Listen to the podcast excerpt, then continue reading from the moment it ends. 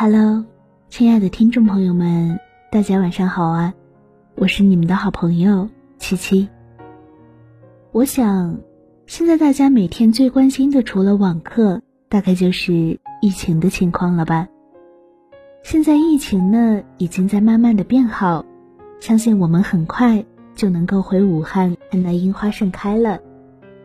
可是，如果没有四万多名医护工作者逆行驰援，很多场景。或许我们都不敢设想，面对他们的不计代价，不论生死，我们只有心怀感恩，才是最好的回馈。最近呢，有一张特殊的登机牌在网络上刷屏了，登机牌上写着 “VVIP” 的座位，空军舱的舱位，胜利号的航班，从凯旋门登机，始发地武汉。目的地是美丽的故乡，启程日期是抗疫胜利日。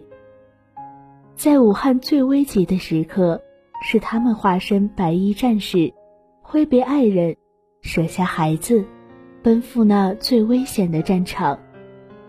如今，在他们离开之前，我们终于可以看清那口罩之下一张张最可爱的面庞。武汉亮起整个城市的灯火为他们送行，在街头，更是有不少市民站在阳台上向医疗队员挥手告别，还有一名武汉的志愿者，装扮成皮卡丘与医护人员道别，希望可以带给他们一个好的心情。武汉大学的校长还承诺，将选择樱花最盛开的一天，开放医护人员赏樱专场。这些刷屏式的感谢，都是为了感恩他们的奋不顾身和负重逆行。